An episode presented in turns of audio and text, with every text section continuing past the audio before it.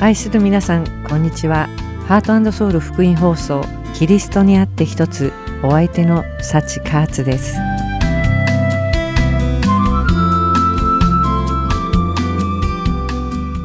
今週1週間も皆さんが神様により頼み力を受けて歩まれたことと信じます。さてどんな人でも朝起きてその日の準備をするのにそれなりの時間をかけると思います。おそらく起き抜けの姿で出かけていく人はいないと思いますが皆さんは毎朝の準備にどのくらいの時間をかけていますか？女性はきっと男性より長いのではないでしょうか。顔を洗って髪を整えお化粧をしたり着るものを決めたりと結構時間を取られてしまうものです。もちろん個人差はあるでしょうが平均1時間とすると1ヶ月に30時間1年には365時間となりなんと2週間を超す時間を朝の準備に使っている計算になりますこう考えると朝の準備だけでもものすごく長い時間が費やされている気がします。しかし朝出かける準備に費やす時間を無駄だという人はいないでしょう。誰も寝癖がついた髪で人の前に出たいとは思わないからです。ですからこのような毎朝の日課はごく普通で当たり前のことです。しかしどういうわけかある朝いつものように準備して家を出た時ふと思ったのです。私は神様と交わるためにどのくらいの時間を費やしているのだろうか。そしてどうやって今日の一日を神様と過ごそうとしているだろうかということです。もしかしたら私には何の計画もなく特別神様に何を期待するわけもなく神様をもっと知ることに上乾きを持って求めることもなしにもう一日が始まってしまっているのではないかと思ったのです皆さんはどのように一日が始まりましたか？今朝神様と共に歩む準備をしましたか？孤独の中を歩く時でも愛の言葉で支え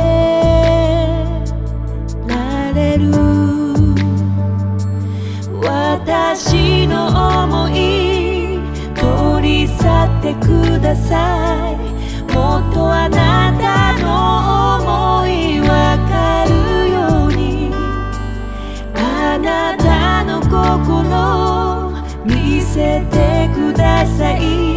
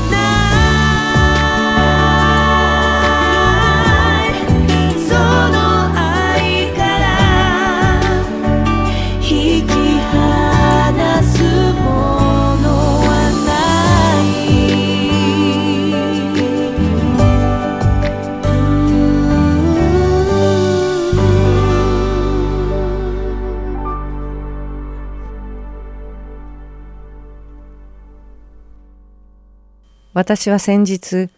この番組を聞いてくださっている方とお話しする機会がありました。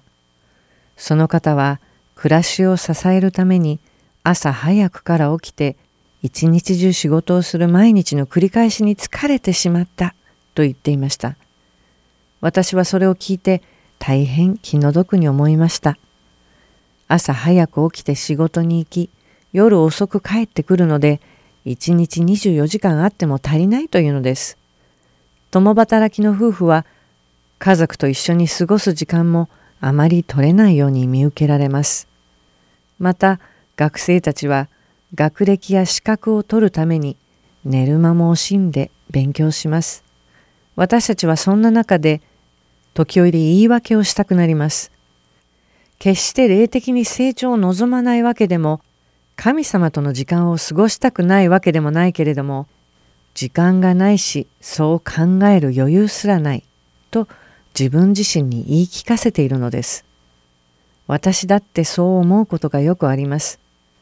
このせわしない毎日の繰り返しから抜け出してじっくり聖書を学ぶ時間を持ち静かに祈りの時をもって心ゆくまで神様と交わることができたらどんなに素晴らしいでしょう。しかしよく考えてみると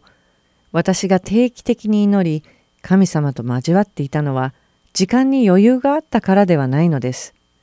自由な時間ができると私たちは何をして過ごすでしょうか。果たしてやっと自由な時間ができたのでこれでじっくり聖書を読んでじっくり祈ることができると言うでしょうか。私の場合は時間ができると休んでしまっていました。むしろ時間がない時でもどうにかして30分ないし10分でも日々祈りの時間に捧げるなら霊的な成長を遂げ神様にぐっと近づくことができます。皆さんはそんな経験をされたことがありますか？使徒パウロはテサロニケ第一5章17節で絶えず祈りなさいと言っています。これは神様の御心に沿った生き方であると言っています。しかし実際にどうやったら絶えず祈ることができるのでしょうか。今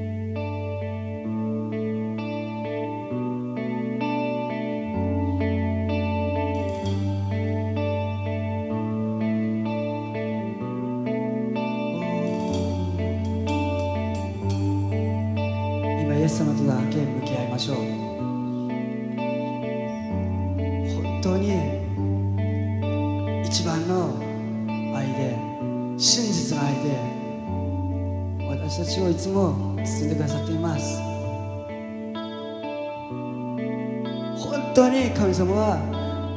皆さんを愛していますよ。素晴らしい愛で包んでくださいます。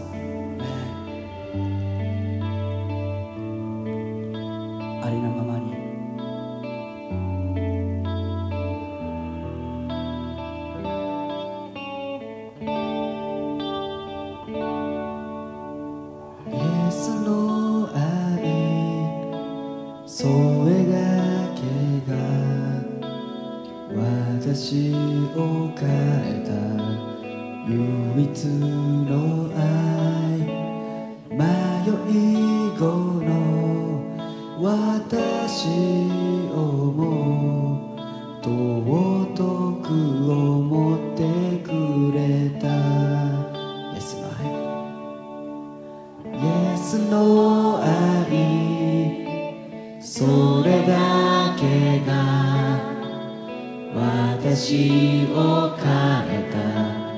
唯一の愛。迷い子の私をも尊く思ってくれた。偽りの偽りの世の中で。ごまかして生きる私に。あなたは手を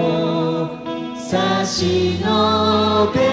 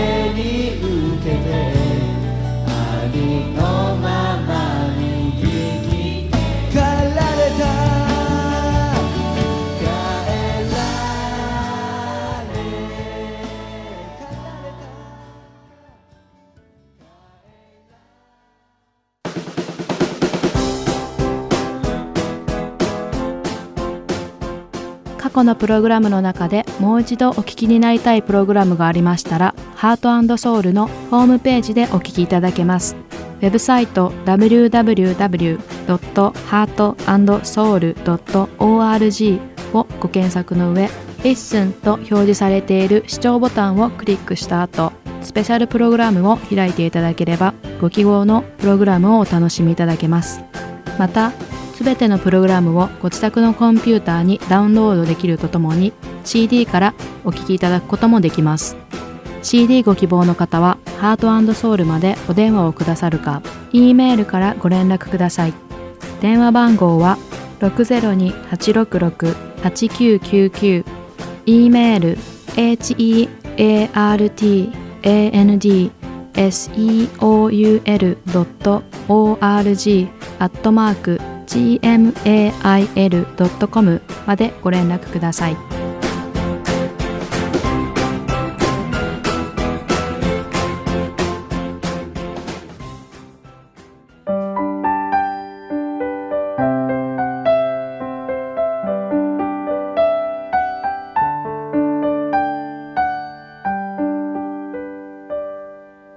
続きましては、主は私の羊飼いの時間です。このプログラムでは、詩編23編より、主は私たちの羊飼いであることを学びます。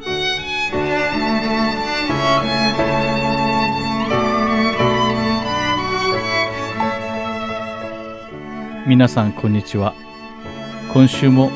主は私の羊飼いをお聞きくださりありがとうございますお相手はいつものように横山まさるです。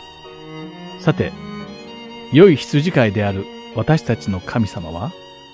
ご自分の栄光に満ちた皆のために、義の道に導いてくださいます。先週一週間、このプログラムをお聞きの皆さんが、主のお導きに従って、義の道を歩けたことと信じています。今回は、たとえ死の影の谷を歩くことがあっても、私は災いを恐れません。あなたが私と共におられますから、と書かれた詩編23編の4節の最初の部分を一緒に見ていきましょう。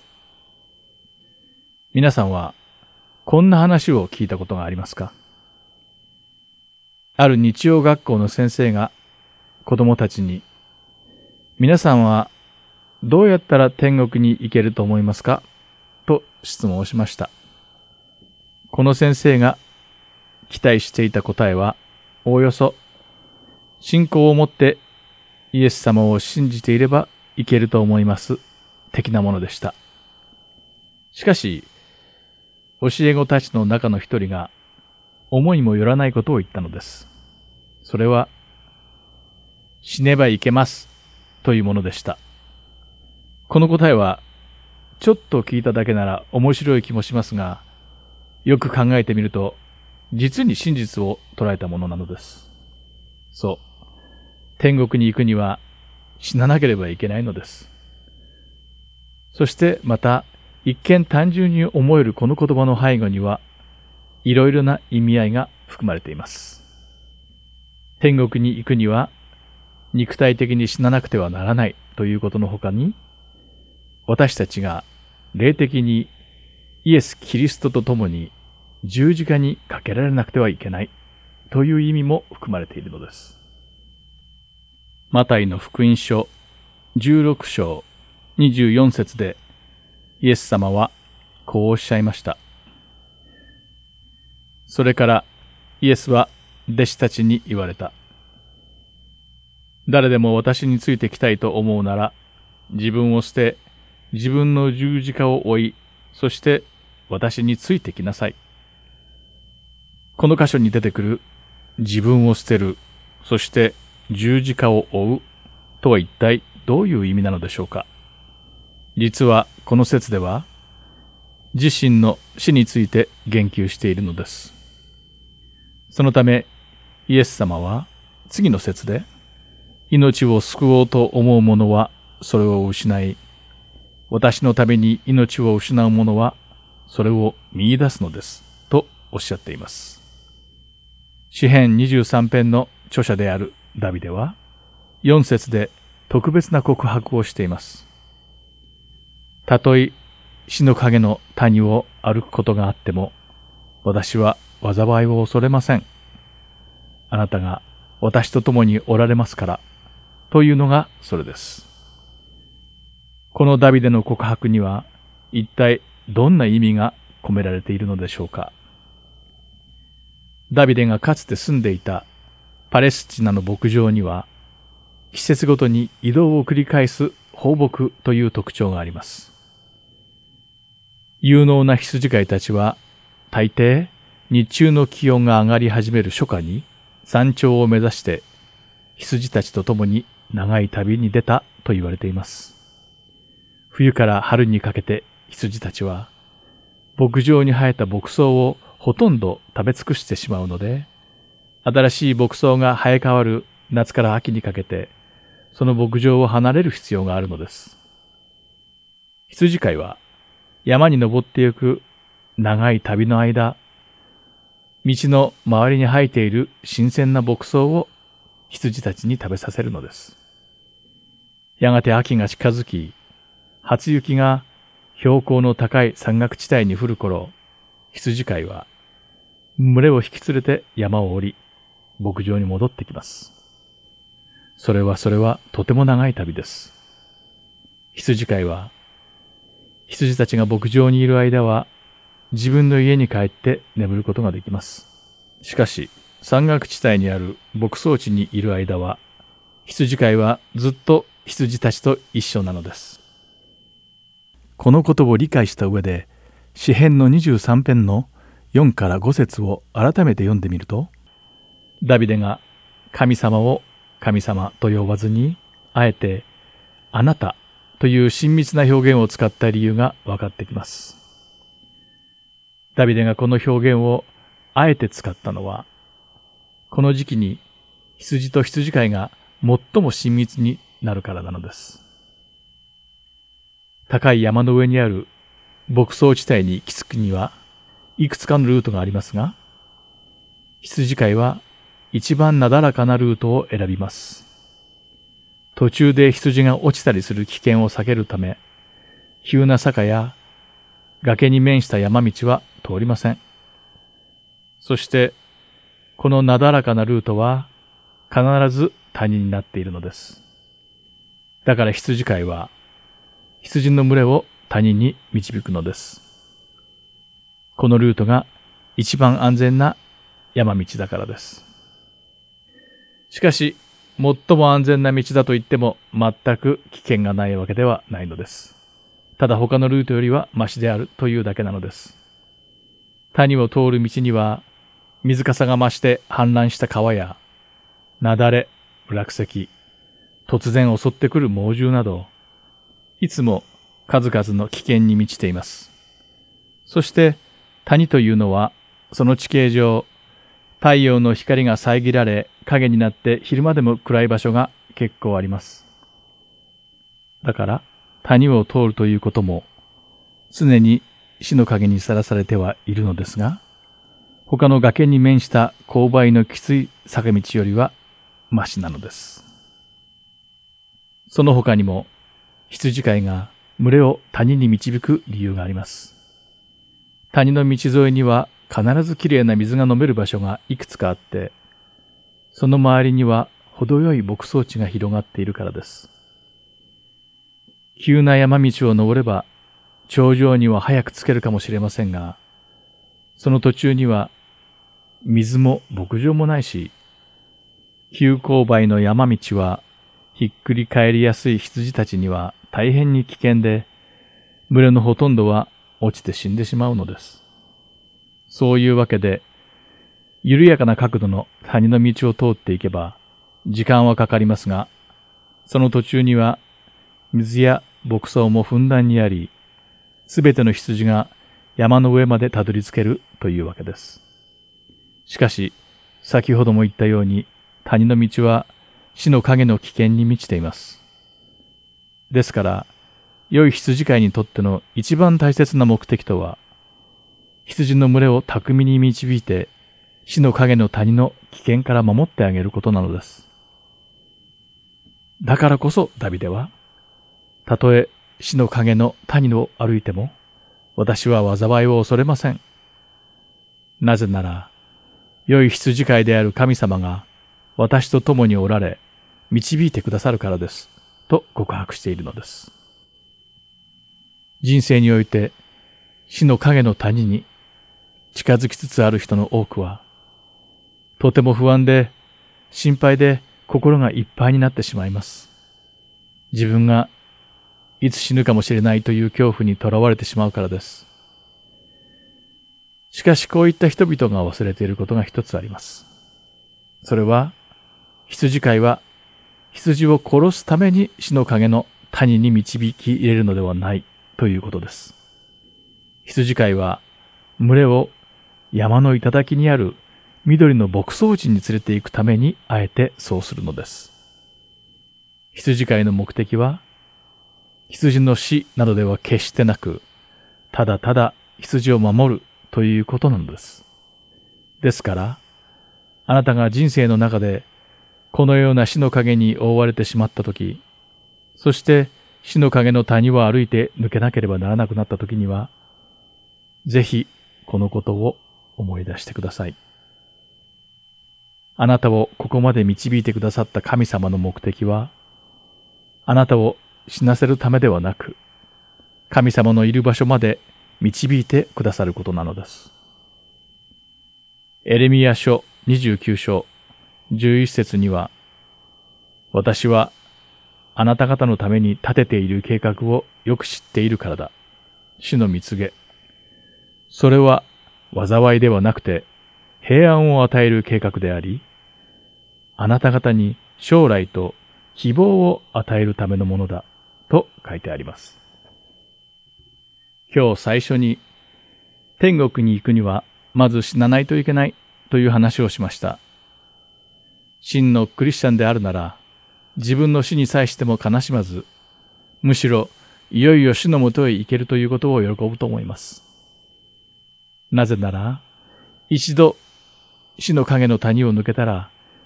今までずっと待ち焦がれていた愛する神様に会えるからです。もし全てを知っておられる神様が、あえて私たちを死の影の谷に導いてくださるなら、それこそが神様にたどり着くための最善の道に他ならないのです。そして神様は決して私たちを一人きりで谷を歩かせることなどなさいません。その道はイエス様が以前に通られた道であり、精霊が私たちと一緒に歩いてくださるのです。ですから、このことがしっかりと理解でき、心から信じることができたのならば、私たちにもダビデがしたように次のような告白ができるのです。たとえ死の影の谷を歩くことがあっても、私は災いを恐れません。あなたが私と共におられますから。もし、あなたが今、人生の谷を大変な思いをして歩いているのなら、良い羊飼いであられる主があなたと一緒に歩いていてくださっているのです。ですからあなたは決して一人ではありません。イエス様がご一緒してくださっているのですから何も恐れることはないのです。すべてを死の力強い御手に委ね、信仰を絶やさずに祈りましょう。死の影の谷を抜ければ、天国が待っているのです。さて、今日のプログラムはこれでおしまいですが、皆さんと今回学んだことをしっかりと心に留め、良い羊飼いである神様の御心を信じ、クリスチャンとして、たとえそれが死の影の谷の道でも、一歩一歩しっかりと歩んでいけるように心から祈っています。では、また来週お会いしましょう。お相手は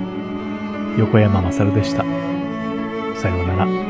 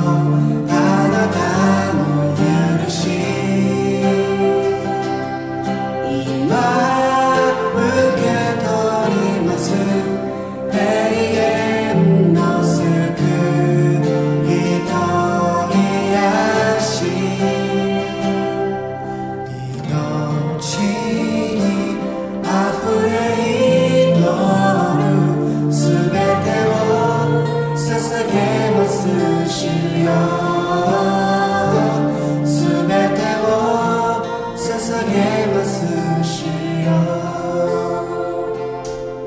命にあふれ祈るすべてを捧げます主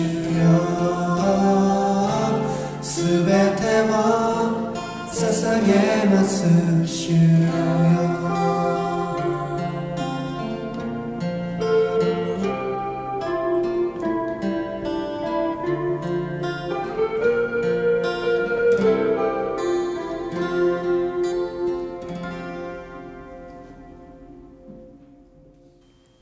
うにしたら一日中神様と会話を持つことができるでしょうか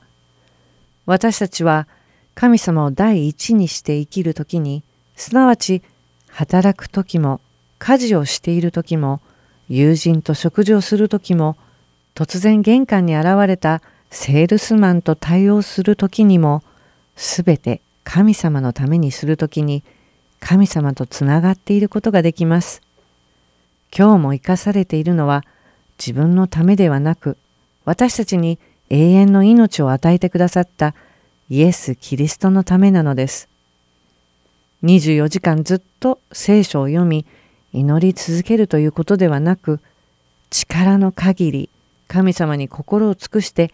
私たちに託された責任を全うすることではないでしょうか。神様に全信頼を置き神様と共に生きるならばそれが可能になるのです。食前の祈りと就寝前の祈りでは不十分なのです。朝起きてすぐに神様との時間を過ごしたいと思われるでしょうか。一日を過ごすうち、神様に自分を捧げ、神様により頼み、霊的に鍛錬されたいと思いませんか？毎日の祈りの中で永遠の命をくださったイエス様のために今日の一日を生きると告白しましょう。何を食べようか何をしようかと思い悩んで自分のために生きるのではなく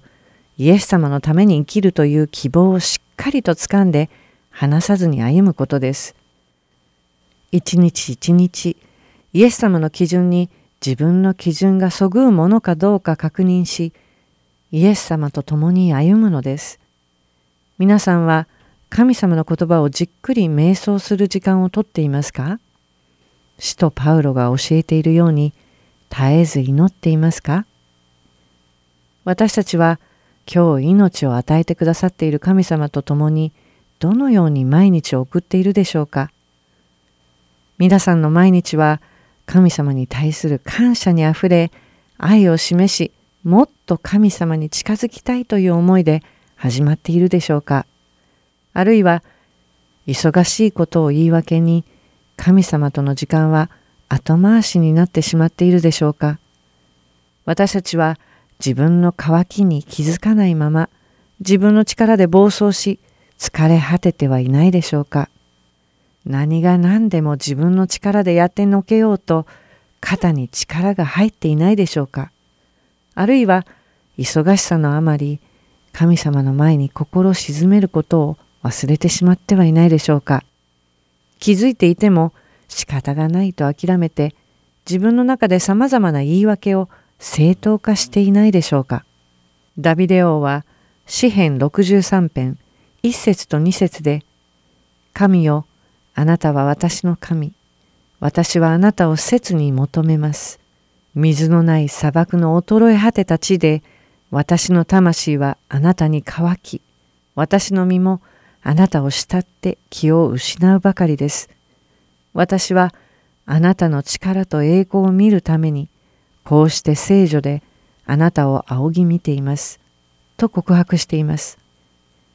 私たちがその日の一日の慌ただしいスケジュールのことで頭がいっぱいになり、それをこなすことに心がとらわれてしまっているなら、私たちは神様の聖女に立って神様を仰ぎ見ることができません。そればかりか、私たちは時として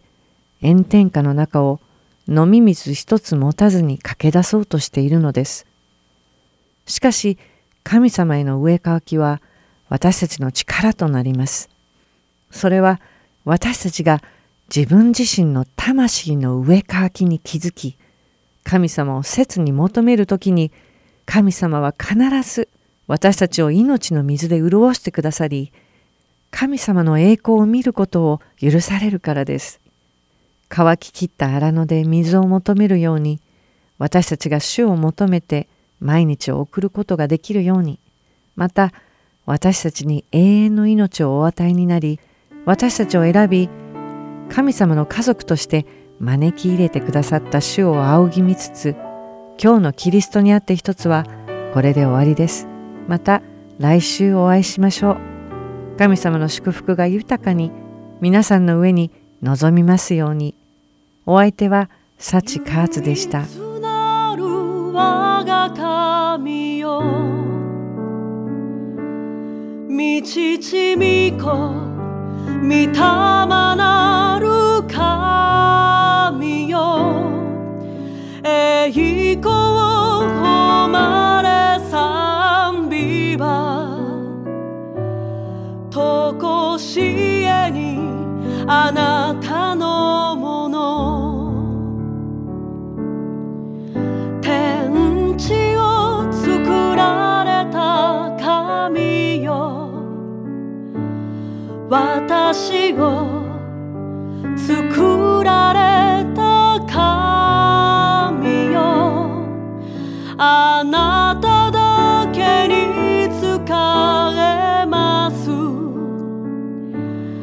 あなただけが私の神。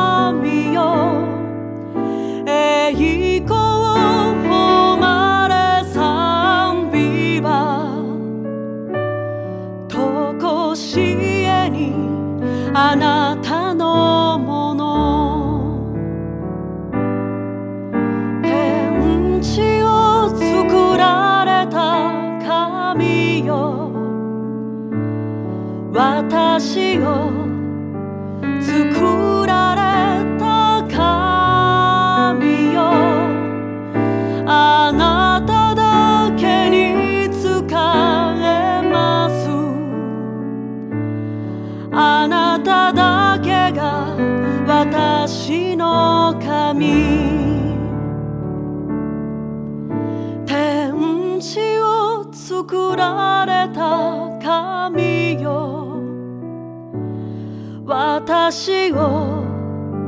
作られた神よ。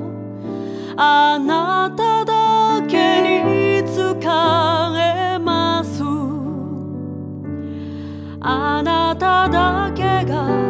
私の神。